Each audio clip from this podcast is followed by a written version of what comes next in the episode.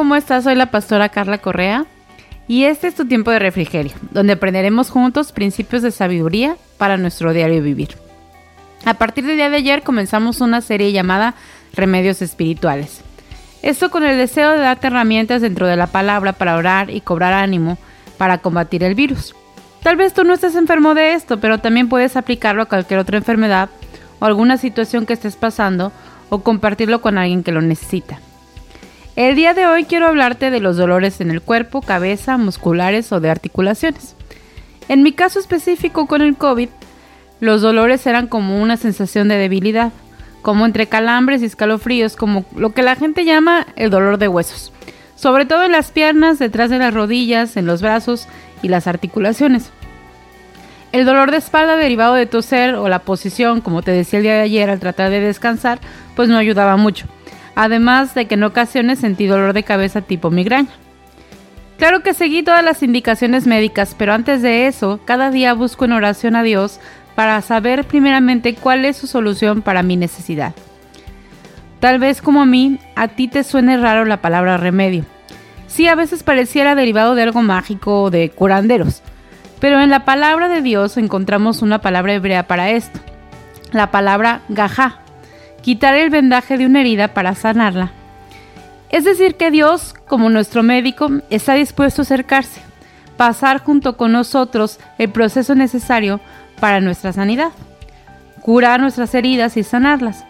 Esta palabra la encontramos en Hebreos 17:22, que dice, el corazón alegre constituye buen remedio, mas el espíritu triste seca los huesos.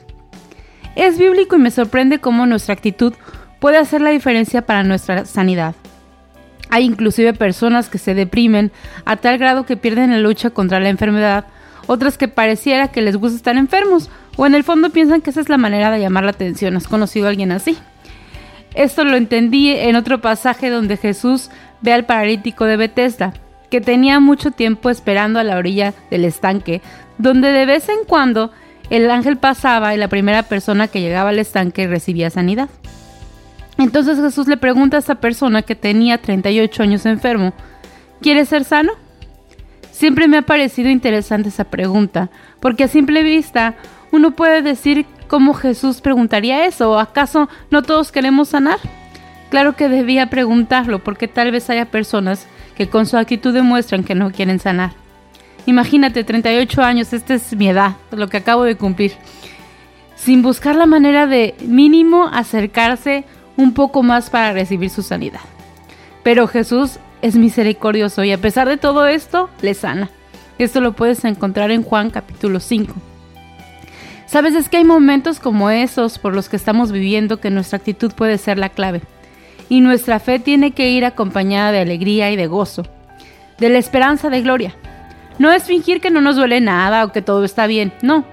En la Biblia vemos cómo grandes hombres de fe como David, Job, Daniel, tuvieron momentos en que anímicamente no se sentían bien y que delante de la presencia del Señor expresaron su sentir, pero tenían fe que Dios cambiaría sus circunstancias. Es en medio de la enfermedad que el enemigo trabaja fuertemente en nuestra mente, trayendo tristeza, pensamientos de derrota o de desánimo. Así que debemos mantener una actitud de gozo, y no cualquier gozo, sino el gozo del Señor, porque la palabra dice que de ahí viene nuestra fuerza. Nehemías 8:10. Nuestra alegría no es una alegría superficial, sino que proviene de la fuente del gozo, Dios. Si mantenemos la actitud correcta, Él nos dará la fuerza para mantener nuestros pies, firmes. El gozo del Señor es el camino para la restauración de nuestro cuerpo. Además, Él proveerá la fortaleza. La fortaleza como ese lugar en donde puedes esconderte en medio de la guerra y sentirte seguro. Y no hay otro lugar mejor para estar a salvo que en sus brazos. Yo soy muy friolenta, siempre tengo como buena mujer casada los pies helados en las noches. Y estar enferma en los días más fuertes del invierno fue difícil. Había días en que las cobijas no eran suficientes para quitar el dolor que tenía en mi cuerpo o esa sensación como de escalofrío. A veces estaba ya después de buen rato de haberme bañado y aún dentro de la casa sentía la espalda mojada y era como una sensación de escalofrío, aún sin tener temperatura. Pero ahí Dios me mostró que debía cobijarme en Él. Dice Salmo 91, versículo 1 y el versículo 4. Dice, el que habita el abrigo del Altísimo morará bajo la sombra del Omnipotente. Con sus plumas se cubrirá y debajo de sus alas estará seguros. Estará seguro. ¿Qué mejor plumas que las del Señor Todopoderoso? ¿Qué mejores plumas que estas? ¿Qué mejor abrigo que estar en su presencia? Ahí en esos momentos donde te duele el cuerpo a causa de la enfermedad, permite que Él te cobije con sus alas. El remedio espiritual para el día de hoy sería decidir cubrirnos con una actitud de alegría, habitar en su abrigo, porque es ahí donde nuestro cuerpo será fortalecido. Vamos a orar.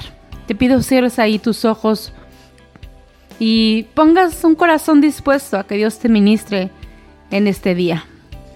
Señor, qué gozo saber que tú eres nuestro Padre y siempre nos escuchas.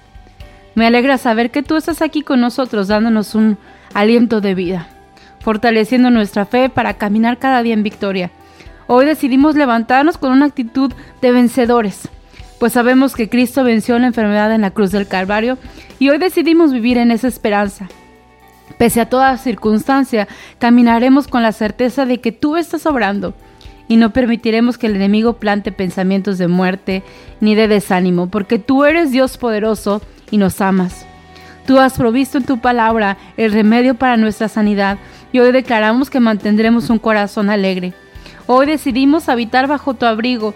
Es ahí donde todo dolor se va, donde tú cubres nuestro cuerpo bajo tus alas. Te amamos, mi Señor y mi Rey. Gracias por proveer una fortaleza para cubrirnos en medio de toda situación. Esa fortaleza son tus brazos, Señor. Gracias por darnos nuevas fuerzas a través de tu palabra. Amén. Estaremos hablando de más síntomas y de cómo combatirnos a través de la palabra. Espero puedas seguirlo y ayudándome a compartir este audio para que más personas puedan bendecirnos, puedan ser bendecidas. Recuerda comentar en la página de Facebook Tabernáculo de Fe, en la parte donde viene el enlace del devocional. Y si no has dado like, te invito a que lo hagas. También puedes compartir esta palabra a través de la página de Mamá Virtuosa, ahí las vas a encontrar. Yo soy la pastora Carla Correa y este es tu tiempo de refrigerio.